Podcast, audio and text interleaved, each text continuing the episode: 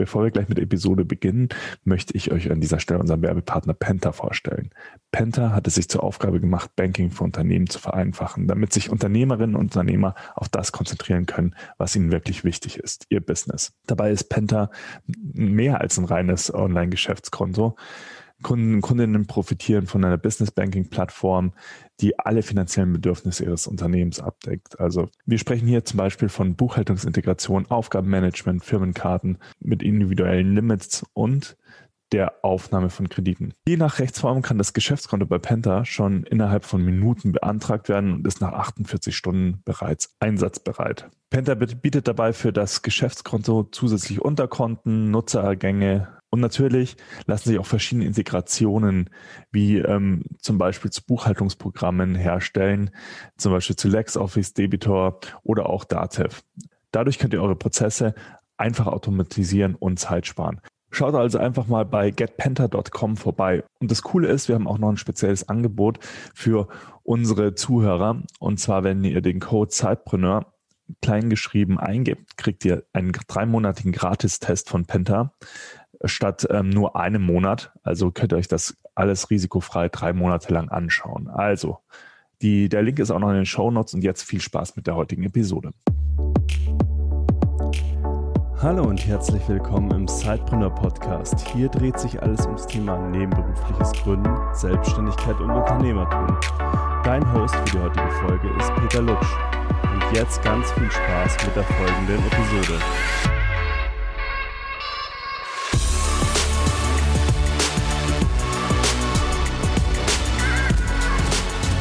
Hallo und herzlich willkommen zu einer neuen Episode des Heilbrunner Podcasts. Ich habe heute einen alten Bekannten dabei, den Dennis Fischer. Ja, in letzter Zeit, ich weiß, hört man so den einen oder anderen Gast erneut und ich finde es auch super spannend, weil es auch so ein bisschen die Reise begleitet unserer Podcast-Interviewgäste. Und der Dennis, der begleitet uns ja auch schon eine ganze Weile bei Zeitbrunner. Ich habe heute mal gespickt. Ja, das letzte Mal warst du vor rund, ja, gut 100 Folgen zu Gast. Krass. Ähm, ja das ist schon eine ganze Weile her, aber nichtsdestotrotz, also wenn da, wer da nochmal reinhören möchte ähm, in die letzte Folge und so ein bisschen schauen will, was hat äh, Dennis inzwischen gemacht, der könnte mal in die Folge 177 oder in die Folge 166 reinschauen.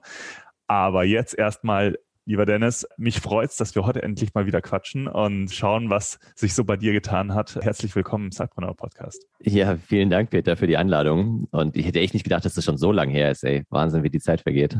Ja, es war ganz äh, konkret war das am 31. Dezember ähm, 2019. Ja, krass. Haben wir das letzte Mal hier im Podcast gesprochen. Und äh, dann ist ja, glaube ich, in der Welt ganz viel passiert in der Zwischenzeit, mhm. aber auch bei dir ist super viel passiert. Und jetzt haben wir gesagt, mit deinem neuen Pro, äh, mit deinen neuen Projekten, aber auch ganz konkret mit deinem neuen Buch, über das wir später noch sprechen werden. Ja. Das ist ein super Aufhänger, dass wir uns mal wieder austauschen. Bevor ich zu viel, zu viel vorwegnehme, jetzt holen uns doch mal ein bisschen ab. Ähm, was hat sich in den letzten zwei Jahren bei dir getan? So ein ganz kurz mal so ein, ähm, so ein Rush durch die Zeit, bitte.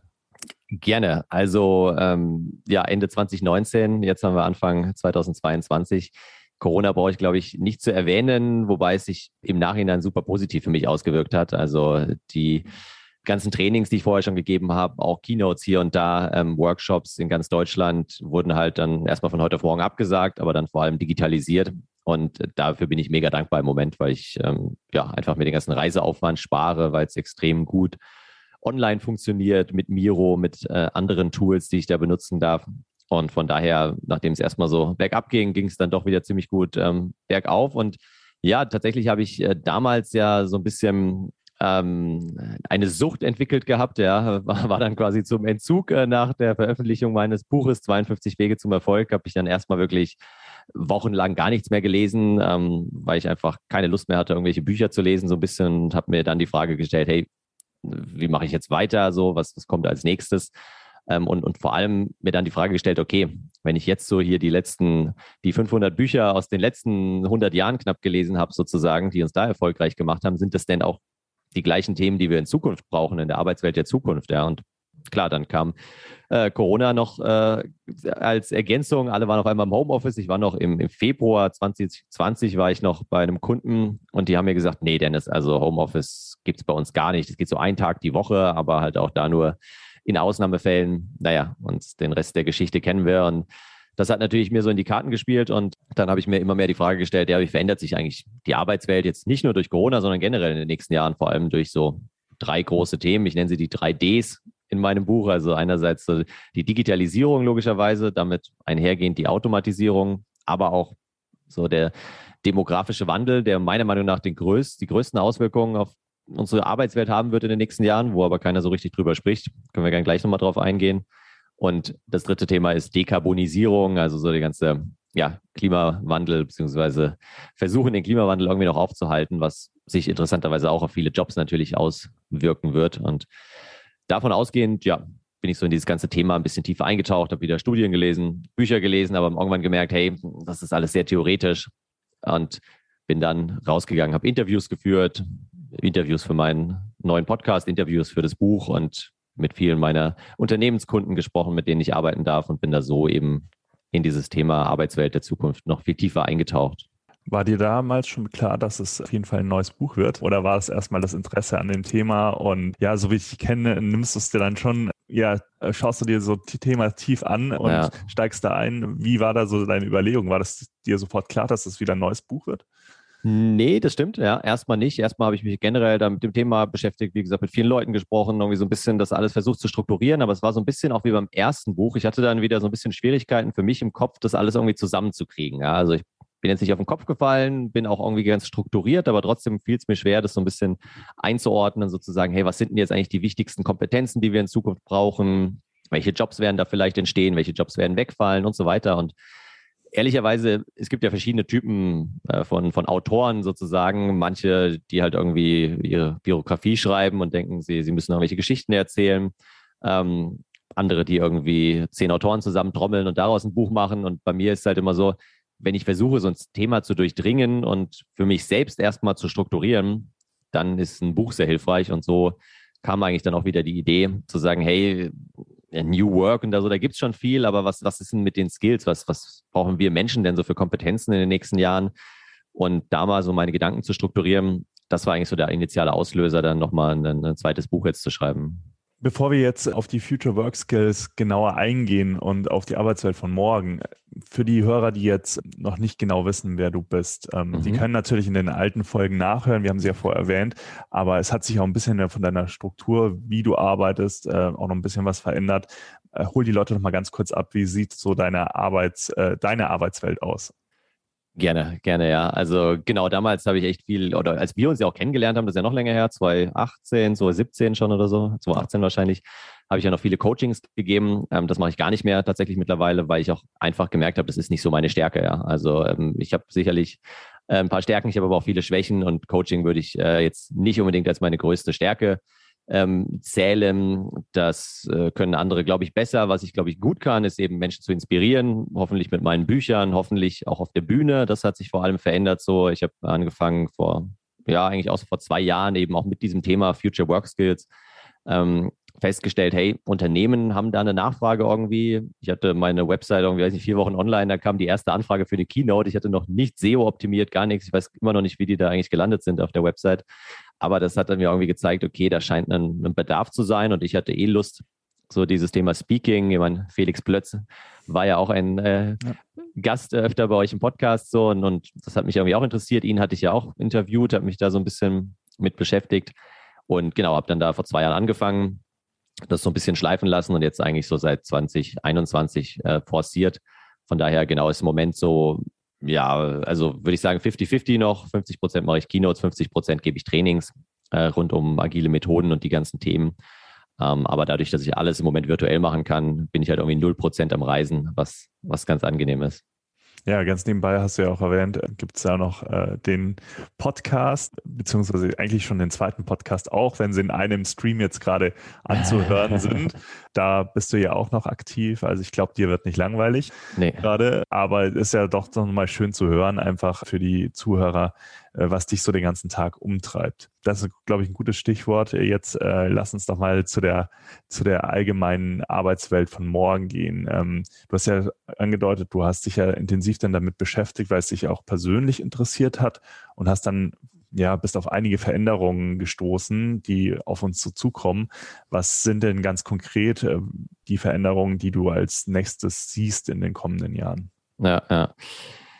Also Genau, ganz konkret ist halt immer so ein bisschen abhängig auch von, von den Berufsbildern, über die man spricht. Ähm, da kann man sicherlich dann sehr tief ins Detail reingehen, aber mal so global gesehen sind es wirklich so diese, diese drei Ds, die ich gerade schon genannt habe und was ich ähm, jetzt auch so ja, äh, irgendwie herausgelesen habe und in vielen Gesprächen herausgefunden habe, ist halt wirklich der demografische Wandel, das Thema, was uns die nächsten vor allem fünf bis zehn Jahre extrem beschäftigen wird. Also man hört jetzt schon so an der einen oder anderen Stelle mal immer vom Thema Fachkräftemangel und uns fehlen da irgendwie gute Leute und wir haben jetzt seit einem Jahr irgendwie eine Stelle ausgeschrieben, finden niemanden.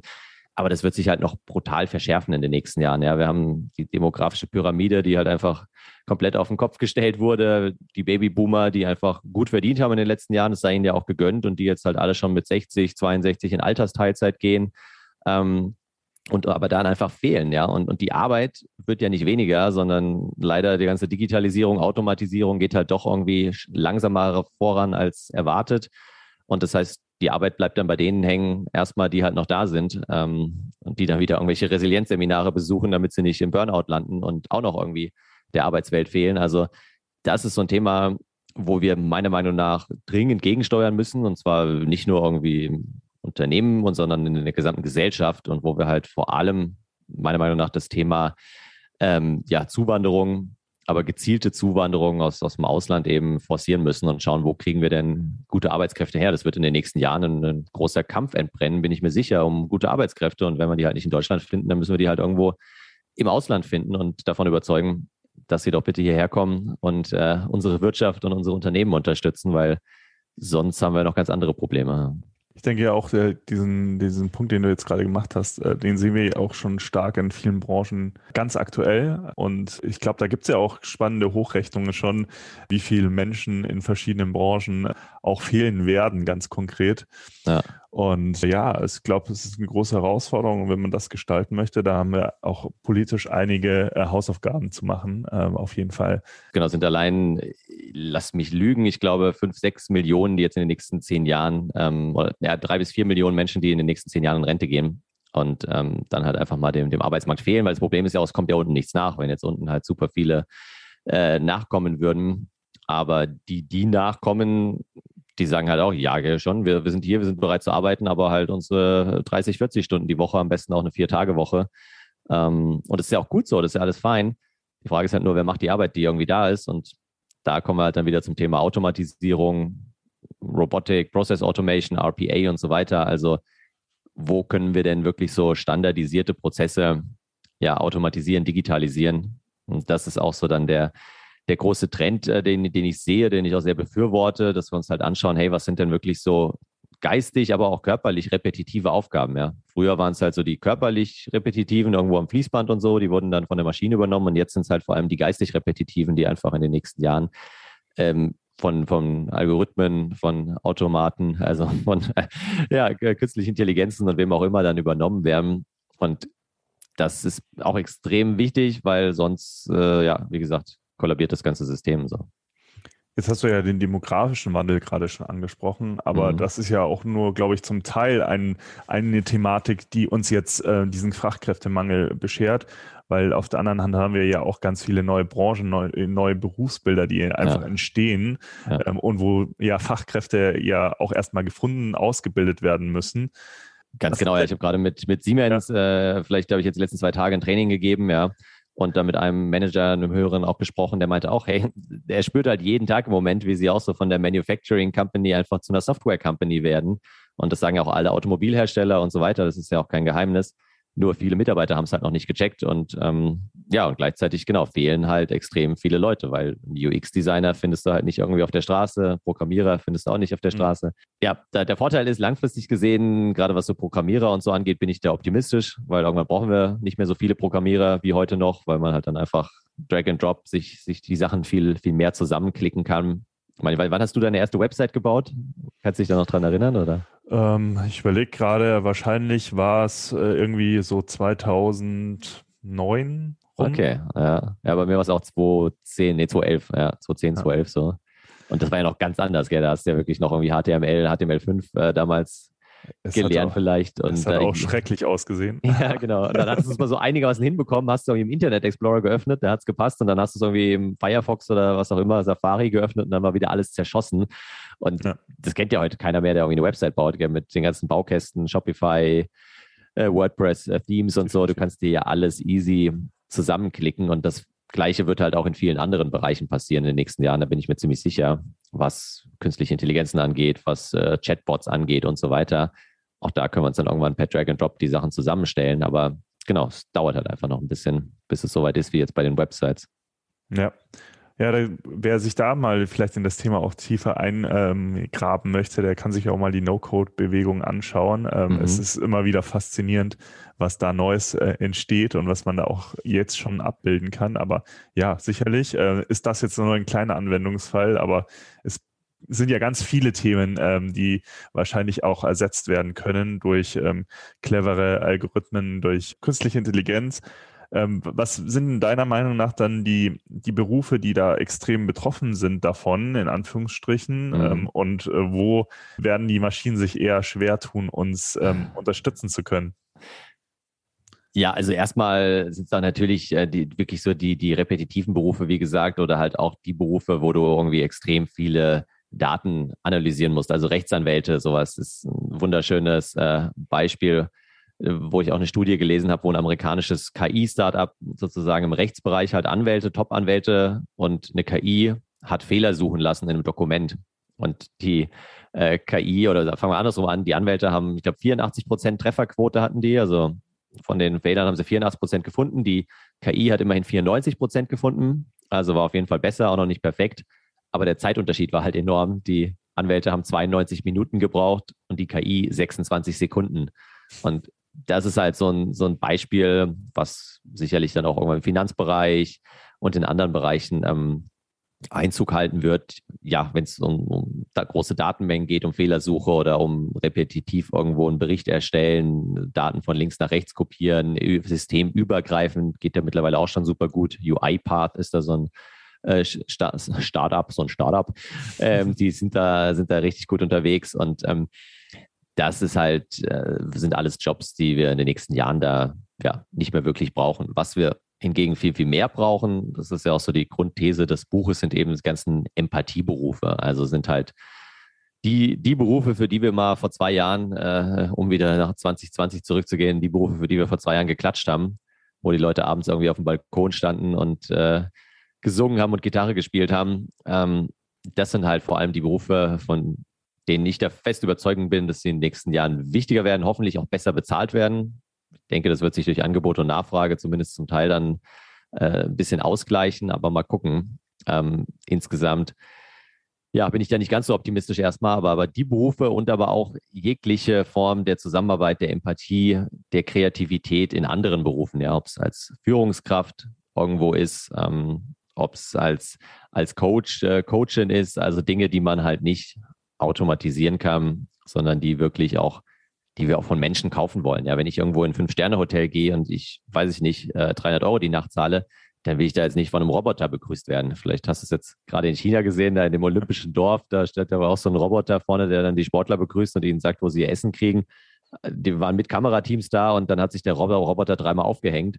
Ja, gute Nacht. Ja. Also das machen die Sportler da vielleicht mit jetzt in, in China, aber das würde hier erstmal keiner machen, vor allem würde da keiner für Geld bezahlen. Also viele finden das ja beängstigend, aber ich finde das ja auch gar keine schlechte Entwicklung, ehrlicherweise, weil dann bleibt vielleicht für den Menschen auch mehr Zeit, menschliche Arbeit zu tun. Ähm, genau. Also das gerade, was wir zwischenmenschlich haben. Oder ich denke auch an diesen Bereich der Kreativität. Also ich denke mal, da ähm, haben wir dann doch so einen Bereich, der als letztes wahrscheinlich irgendwie von der Maschine äh, umrissen und ausgeführt werden kann. Ja, ja. Und es ist ja, eigentlich ich mein, auch positiv. Ähm. Ja, total, genau. Es gibt, es gibt ja immer diesen Dreiklang, da gibt es übrigens auch ein Buch, das heißt Kopf, Hand, Herz. Ähm, das finde ich ganz inspirierend, musst du gleich äh, notieren für die Shownotes später. ich schicke es aber auch gerne zu. Ähm, Kopf, Hand, Herz und das ist genauso die, die Story, die er erzählt, sozusagen, hey, wir Menschen, wir haben Jahr, Jahrhunderte oder eigentlich Jahrtausende lang vor allem erstmal mit den Händen unser Geld verdient oder mit den Händen gearbeitet. Ja, wir waren mal irgendwie Jäger und Sammler, wir waren mal Bauern und Hirten und irgendwann haben wir dann am Fließband gearbeitet sozusagen. Und selbst äh, interessant äh, Frederick, ähm, nee, Henry Ford war das genau, der hat noch Anfang des letzten Jahrhunderts gesagt, also so 1920 herum, warum bekomme ich jedes Mal, wenn ich zwei Hände benötige, auch noch einen Kopf mit dazu geliefert, ja. Also für ihn waren halt Menschen eher Produktionsressourcen sozusagen, noch Anfang des letzten Jahrhunderts. Und dann ging es ja eigentlich erst so nach dem Zweiten Weltkrieg richtig los, dass wir alle irgendwie zu Sesselpupsern wurden und viel mehr mit dem Kopf gearbeitet haben und immer weniger Menschen wirklich mit den Händen. Und jetzt kommen wir halt zum dritten Punkt, nämlich zum Herz. Ich bin fest davon überzeugt, dass vielleicht nicht dieses Jahr, aber irgendwann in den nächsten Jahren oder spätestens im nächsten Jahrzehnt ähm, wir halt viel mehr feststellen, hey, unser Kopf ist schön, aber die ganzen McKinsey-Berater, die halt irgendwie super sind im strategischen, strukturierten Denken, die sind wichtig, aber das sind vielleicht nicht mehr die Leute, die am meisten verdienen in der Gesellschaft, auch nicht mehr die, die irgendwie am höchsten geachtet sind, vermeintlich. Ich meine, Banker sind ja eh schon auf dem absteigenden Ast. Die, die Phase ist ja vorbei.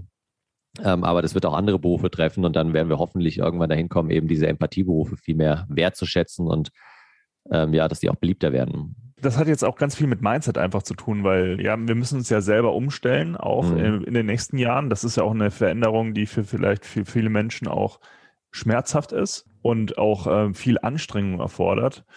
Und da muss sich ja auch einiges vom Mindset eben ändern.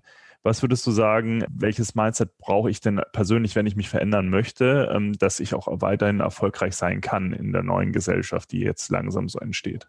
Also ich finde vor allem, da kommen wir dann nochmal nachher auch vielleicht drauf, auf, auf dieses unternehmerische Denken, was ja häufig viele hoffentlich hier der Hörerinnen und Hörer auch mitbringen, so dieses, ja, Sidepreneur-Mindset, dieses, hey, ich pack was an, ich mach was, weil die Zukunft, das muss man sich immer wieder vergegenwärtigen. Die Zukunft ist ja nichts, was irgendwie existiert. Gell? Wir, wir können hier viel über die Zukunft reden. Du kannst irgendwelche Zukunftsforscher fragen, Matthias Hawks und Sven Gaborjanski und wie sie alle heißen.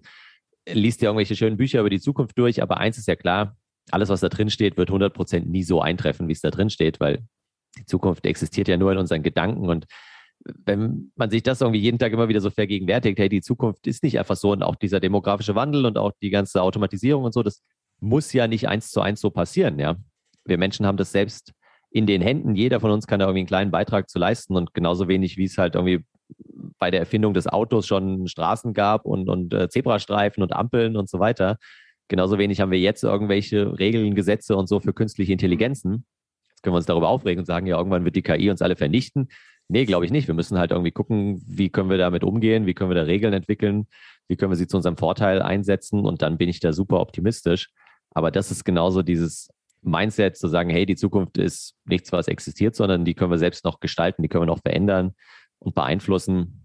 Und klar, dass wir dafür uns selbst auch verändern müssen, dass wir da umdenken müssen, Neues lernen müssen, flexibel bleiben müssen, ähm, gehört natürlich dazu. Ich durfte ja in dein Buch schon ein bisschen reinschauen. Also das ist, je nachdem, wann jetzt die Podcast-Episode genau ausgestrahlt wird, kommt das Buch ja noch. 15. Februar jetzt 2022. Future Work Skills heißt das Buch im Gabal Verlag äh, erschienen. Und wo ich mir das so ein bisschen angeschaut habe, fand ich dann das Kapitel Skills, das hat mich natürlich sofort gepackt, weil ähm, das schreit irgendwie so nach Hands-on, äh, was mir ja sehr nahe liegt. Ähm, was brauche ich denn jetzt, damit mhm. ich da erfolgreich bin? Und ich fand das Kapitel, ähm, das Unterkapitel mit dem Buzzword Bullshit Bingo auch ganz witzig. Mhm. Warum ähm, hat das überhaupt eine, also warum hast, hast, du das überhaupt thematisiert? Hat dich da selbst auch was gestört dabei? Oder ähm, wie, wie ist es zu diesem Unterkapitel gekommen? Ja, gute Frage. Ähm, genau, Buzzword Bullshit Bingo heißt das Kapitel und es geht halt darum, dass wir ja alles ständig, ich meine, ich will gar nicht wissen, wie viele englische Wörter ich jetzt gerade schon wieder ver verwendet habe in dem 15-minütigen Gespräch. Wir bräuchten eigentlich mal so einen Ticker. Mhm. Ähm, ja, also unfassbar. Ich hatte mal einen Podcast-Gast bei mir zu Gast, der hat wirklich, also jedes zweite Wort war irgendwo Englisch, ähm, weil er halt auch einfach nur mit viel auf Englisch arbeitet und, und macht. Und genau darum geht es in dem Kapitel. Ja, so äh, Wörter, Worte wie Remote arbeiten, Soft Skills und so weiter. Das ist ja alles nur noch Englisch. Und ich wollte einfach mal kurz eine Lanze dafür brechen, dass wir diese englischen Begriffe durchaus verwenden dürfen, dass wir sie halt bewusst einsetzen, ja, dass wir uns hinterfragen. Und ich gebe auch Design Thinking Trainings, ähm, da ist ja auch immer so die Frage, hey Dennis, gibt es nicht auch alles auf Deutsch? Ja, klar, du kannst irgendwie Minimum Viable Product mit minimal überlebensfähigem Produkt ähm, umschreiben. So, das geht schon alles. Es klingt ja total gestelzt. Und das Problem ist, wenn ich dann wieder mit anderen spreche, vielleicht aus anderen Unternehmen oder aus anderen Abteilungen, dann wissen die wieder nicht, was ich gerade meine. Also deswegen, es ist ja wie so ein bisschen Vokabeln lernen, dass man ein gemeinsames Verständnis hat und teilweise klingt es halt auch einfach cooler. Ja, Kompetenzen klingt schon ganz schön, Skills klingt noch ein bisschen besser. Also das äh, ist immer beides möglich, aber mir geht es darum, dass man sich die Worte bewusst macht, dass man sie versteht und dass man dann aber immer schaut, wie setze ich sie ein und kann ich vielleicht auch irgendwie eine deutsche Übersetzung finden, beziehungsweise kann ich es halt auch umschreiben. Gerade wenn ich vielleicht auch Leute, Kolleginnen, Kollegen, wen auch immer habe, die da nicht so offen für sind, die dann gleich abgeschreckt sind, wenn sie irgendwie so ein Buzzword hören, dass ich dann einfach sage, hey du, lass uns mal gucken, was versteckt sich eigentlich dahinter, das und das und das. Ein Canvas ist nichts anderes als irgendwie ein Plakat, was ich an die Wand hänge, wo ich dann mit Post-its reinarbeiten kann. Post-its sind nichts anderes als Klebezettel. Also ja, man kann das schon alles irgendwie übersetzen. Man sollte halt nur, dass, dass die Vokabeln einmal auch gelernt haben, finde ich. Hm, definitiv. Wir haben ja jetzt schon ein bisschen so diese Skills angesprochen, die man, die es, ja, die man haben sollte oder die man sich aneignen sollte. Äh, lass uns nochmal ganz kurz persönlich auf dich als Person schauen in dem mhm. äh, Zusammenhang. Was wäre so deine persönlich, dein persönliches Skillset, was dich positiv in deiner Arbeit bestärkt für die Zukunft, dass, äh, dass, dass du, was du tust, auch mhm. ähm, relevant bleiben kannst und was du mitbringst, was sind deine Stärken in dem Zusammenhang? Boah, das ist eine gute Frage. Die habe, also habe ich mir schon mal Gedanken gemacht, ja, aber ähm, noch nicht so, noch nicht so beantwortet in einem Podcast oder so. Ich bin der festen Überzeugung oder, ja, oder meine, mein wichtigster Skill und das ist auch tatsächlich ein Wert von mir. Also einer meiner Werte ist lebenslanges Lernen. Das ist etwas, was mir einfach unglaublich wichtig ist. Ich meine, sonst hätte ich wahrscheinlich nicht die 500 Bücher gelesen, sonst würde ich mich nicht so ständig mit neuen Themen beschäftigen. Und das ist was, was ich selbst irgendwie hoffentlich bis an mein Lebensende fortführen kann und was ich aber auch eben anderen Menschen mitgeben möchte, wo ich andere Menschen zu inspirieren will. Wirklich sich lebenslang und lebenslanges Lernen ist vielleicht auch gar nicht am Ende das, der richtige Begriff. Lebenslanges Wachstum trifft es vielleicht noch besser. Also wirklich ja, so ein bisschen angelehnt an dieses Growth Mindset auch. Wie kann ich denn lebenslang mich in verschiedenen Bereichen immer wieder weiterentwickeln, wachsen?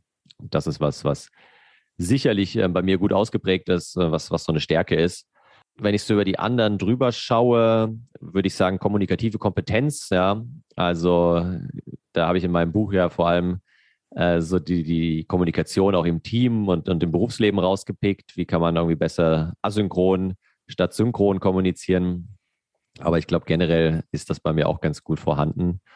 Und vielleicht noch Empathie könnte ich mir auch vorstellen, dass das so die, die Top 3 wären. Es gibt ja verschiedenste Skills. Ähm, wir können jetzt natürlich nicht über jedes einzelne Skillset, also Skillset, was wichtig ist, sprechen. Ja. Ähm, aber natürlich hier im Podcast müssen wir halt über einen wichtigen Skill wahrscheinlich schon sprechen. Das ist das unternehmerische Denken. Ähm, das äh, haben ja viele unserer Zuhörer, deswegen interessieren sie sich ja auch für das Thema und hören uns heute hier zu.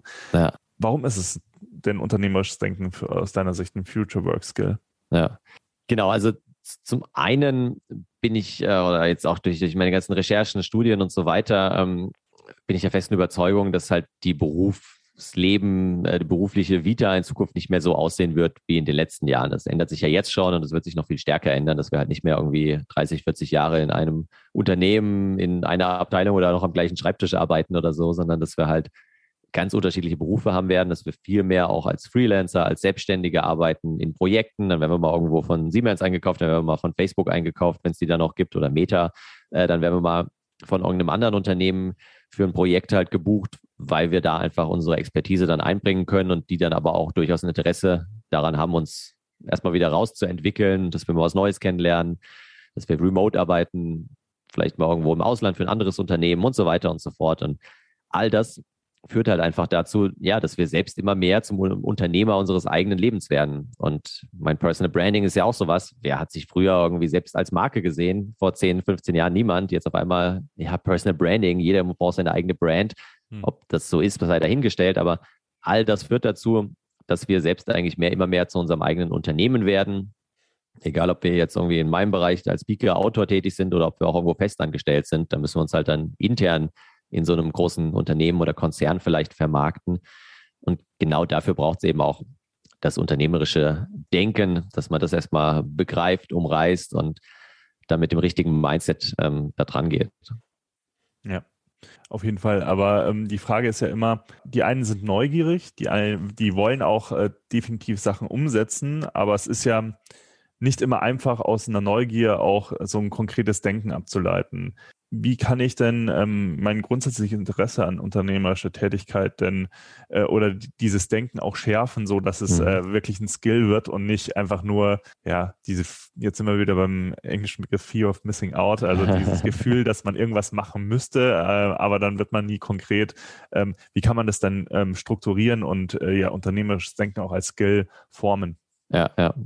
Ja, genau, da habe ich in, in meinem Buch so ein bisschen äh, die Effectuation-Theorie äh, herausgepickt und, und mal beschrieben von Dr. Saras Saraswati.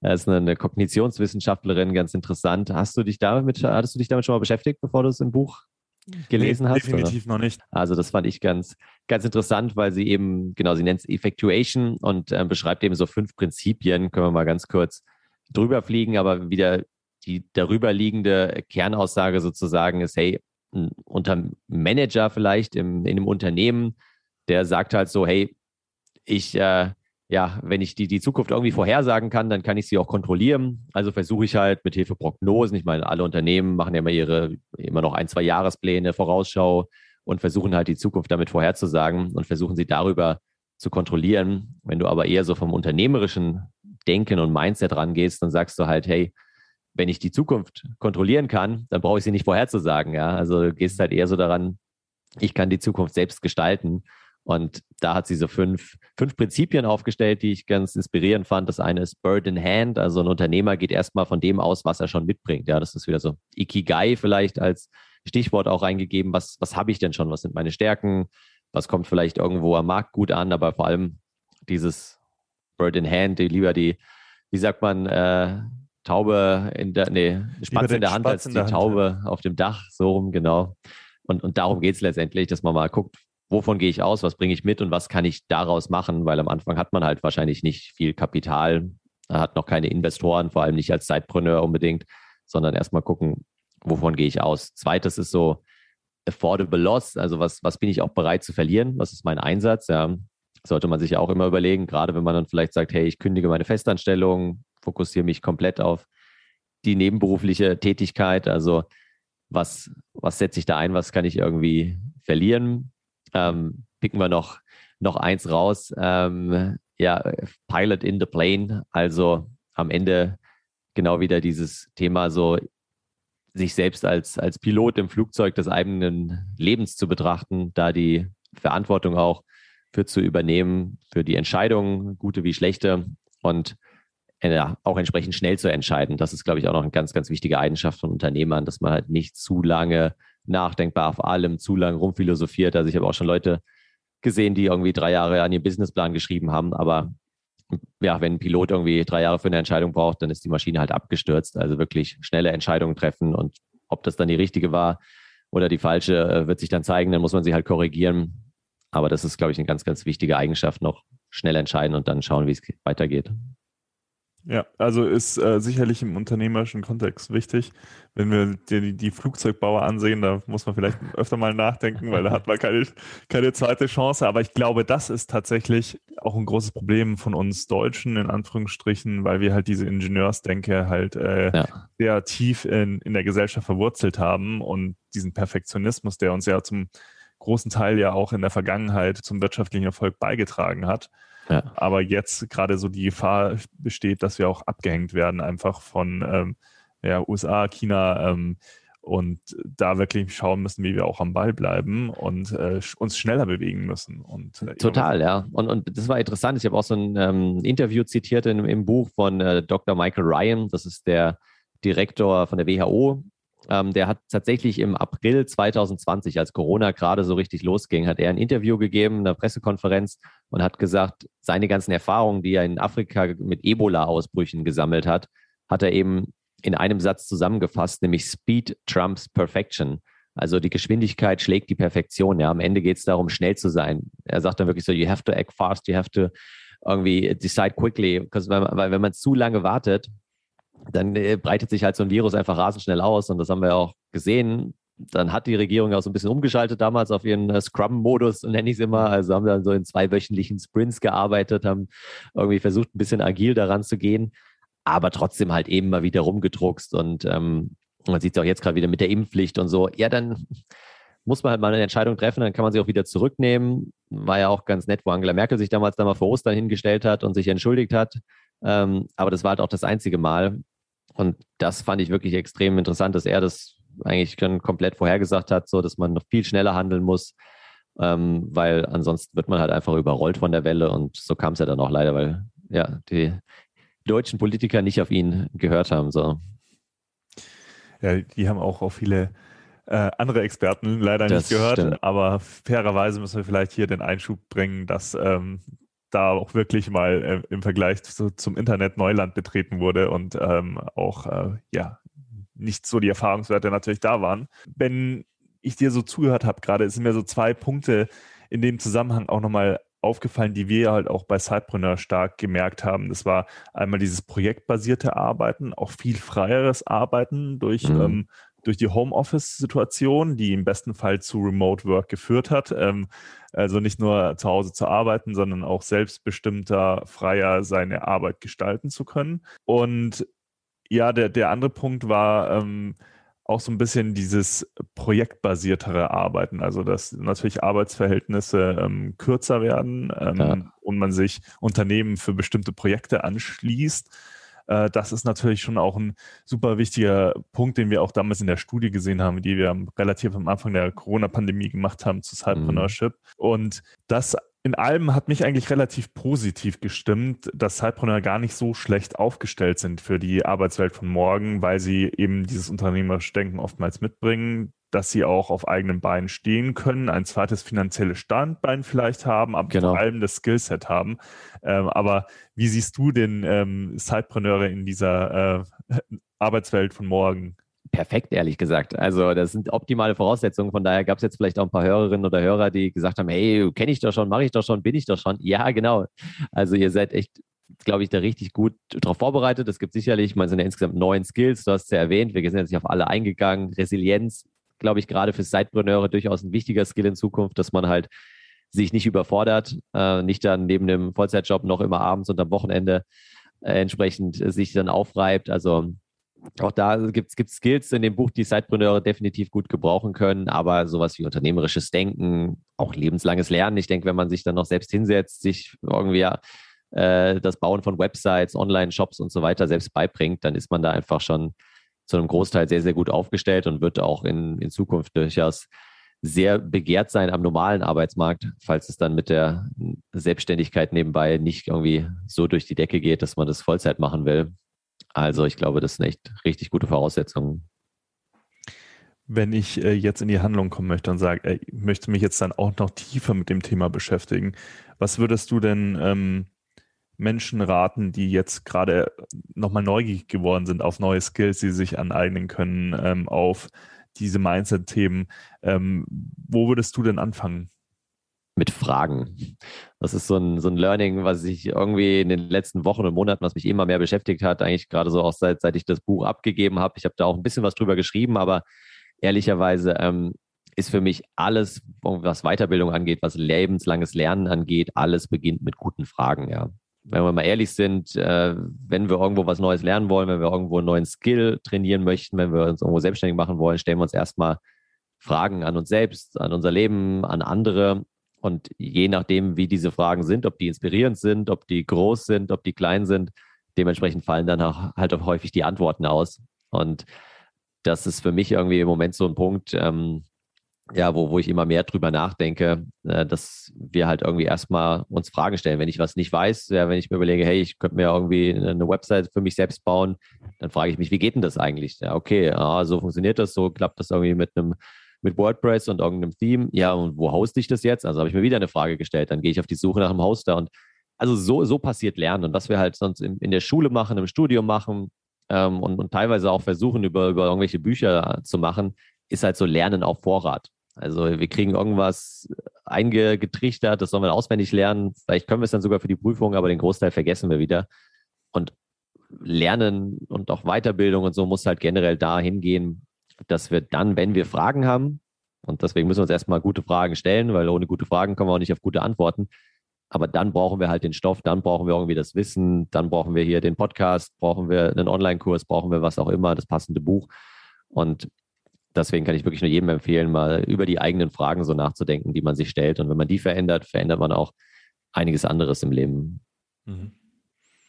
Ja, also ich glaube, da hast du noch mal einen ganz anderen Bereich angesprochen. Unsere Bildung, äh, die muss sich natürlich stark verändern, also von dem reinen Wissensaneignung hin äh, zu ganz vielen anderen Themen. Aber ich glaube, das, das wäre noch mal ein ganz anderer Podcast. Ja, das glaube ich auch. könnten wir wahrscheinlich äh, ewig drüber sprechen. Lass uns noch mal ganz kurz auf dein Buch zu sprechen kommen. Ähm, wir haben ja jetzt eigentlich die ganze Zeit über das Buch gesprochen, weil ganz viele Thema, äh, Themen ja in deinem Buch aufgegriffen werden. Mhm. Aber mich würde trotzdem noch interessieren, was war so das Kapitel, ähm, das dich am meisten emotional mitgenommen hat? Ähm, was, wo hast du gemerkt, okay, das Kapitel hat mir jetzt am meisten Spaß gemacht, das hat mich am meisten berührt? Was würdest du sagen? Sehr gute Frage, tatsächlich, die habe ich mir auch noch nicht gestellt. Ähm, wenn ich mal so gedanklich in das Buch reingehe, war es ja, wahrscheinlich dieses Thema ähm, sind wir doch wieder beim Lernen, aber das Verlernen. Also eigentlich sind wir genau beim Gegenteil vom Lernen, nämlich wie können wir es denn schaffen, in Zukunft mal so ausgetretene Denkpfade zu verlassen? Ja, wie können wir es denn schaffen, mal anders an gewisse Themen ranzugehen? Weil das, was ja heute eben viele machen, ist halt dann zu schauen, wo kann ich immer wieder Neues lernen und, und dann ihren Mitarbeitern, gerade in Unternehmen, zu sagen, hey, hier ist noch der Kurs und hier kannst du noch irgendwie einen Masterplan-Account holen und LinkedIn Learning und so weiter. Aber den meisten scheitern ja eher daran, dass sie mal so, ja, eben so, so einen Frühjahrsputz im Kopf äh, mal durchführen und mal sagen, wie kann ich denn mal um die Ecke denken, gewisse Dinge verlernen, wie kann ich mal was anders machen, anders herangehen. Und das war so das Thema, was mich irgendwie äh, lange beschäftigt hat, ja, wo ich auch dann dieses ganz, äh, ganz spannende Video von Destin Sandlin, so einem YouTuber, entdeckt habe, der versucht hat, Fahrradfahren zu verlernen beziehungsweise umzulernen. Mhm. Weil kennst du das mit den Zahnrädern vorne? Der hat halt vorne am Lenker die Zahnräder vertauscht, sodass wenn du nach links lenkst, dann fährt das Fahrrad nach rechts und ah, umgekehrt. Okay. Nee, das wusste ich nicht. Ähm, das ist also echt beeindruckend und der hat acht Monate insgesamt gebraucht, weil er auch dachte, das ist ja super easy, einfach Fahrradfahren quasi äh, umlernen. Äh, es ist ja nicht verlernen, verlernen ist schwierig, ja. Man äh, kann ja nichts irgendwie komplett ver vergessen, aber es ist halt umlernen, das meine ich damit. Und das war echt äh, ja, ganz, ganz beeindruckend, wie lange er gebraucht hat, um dann auch so seine Koordinationell Koordinationsfähigkeiten da umzulernen. Und das Gleiche brauchen wir auch im, im Business-Alltag. Und auch das beginnt wieder mit, mit anderen Fragen, die wir uns stellen, um auf anderen Wegen dann mal zum Ziel zu kommen. Mhm. Ja, absolut. Äh, wichtiger Punkt, wichtiger Punkt. wenn, ähm, wenn man jetzt mehr zu deinem Buch erfahren möchte, ähm, wo kann man das machen? Ähm, wo kann man es erwerben? Und gibt es noch einen Punkt, den du jetzt unbedingt mitgeben willst in Bezug auf dein Buch?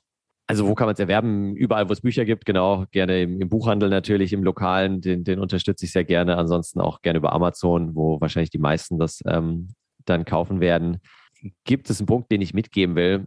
Gute Frage. Also ist, lest es nicht von vorne nach hinten, sagen wir mal so, oder lest es nicht so, dass ihr das Gefühl habt, hey, jetzt muss ich das alles eins zu eins umsetzen. Ich habe auch ein kleines Kapitel über die Stärken, Stärken drin und das ist mir wirklich ein Anliegen, dass man schaut, okay, da gibt es jetzt neun Skills. Ich habe auch einen Test mit drin, so ein Future Fitness Check, wo man so ein bisschen abgleichen kann, wo bin ich schon wie gut. Und dann solltet ihr euch nicht auf die Themen und auf die Skills stützen, wo ihr eben nicht besonders gut seid, sondern eher auf die, wo ihr eh schon gut seid oder wo ihr so mittel mäßig seid, weil wir können noch so viel Zeit irgendwie damit verbringen, uns an unseren Schwächen zu arbeiten. Und es geht nicht darum am Ende, dass wir irgendwie äh, auf allen neuen Skills äh, eine 10 von 10 haben, sondern es geht darum, dass wir halt ja uns, uns Menschen irgendwie unsere menschlichen Stärken wieder herausstellen. Und wenn wir da zwei, drei, vier Schwächen haben, dann gehört das genauso zu uns dazu. Und dann sollten wir nicht versuchen, da die nächsten fünf Jahre irgendwie dran rumzudoktern, weil meistens macht es auch keinen Spaß. Also wenn es mir Spaß machen würde, dann wäre es wahrscheinlich keine Schwäche mehr. Also beschäftigt euch lieber mit den Sachen, wo ihr eh schon gut seid und, und wo ihr noch besser werden könnt. Und lasst uns da irgendwie die, die menschlichen Stärken herauskitzeln. Das ist ein sehr schönes Schlusswort. Future Work Skills äh, von Dennis Fischer. Ihr findet das überall, wo es Bücher gibt. Äh, wir packen es in die Show Notes. Dennis, es hat mir sehr viel Spaß gemacht, heute mit dir darüber zu sprechen.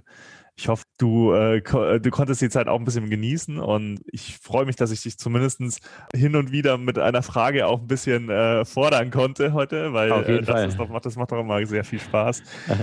Genau. Und in dem Sinne hast du jetzt, wenn du möchtest, noch das letzte Wort und ich bin raus für heute. Danke dir, Peter. Nee, ich glaube, es ist alles gesagt. Also nehmt die Zukunft wirklich in die eigene Hand. Verlasst euch nicht darauf, dass andere die gestalten und vor allem geht nicht so in dieses passive, hey, was kommt da auf mich zu? Wie verändert sich die Zukunft? Wie verändert sich die Arbeitswelt? Die verändert sich genauso, wie wir es wollen, wie wir sie selbst verändern. Und das will ich noch zum Abschluss mitgeben. Von daher vielen, vielen Dank für die Einladung und macht's gut.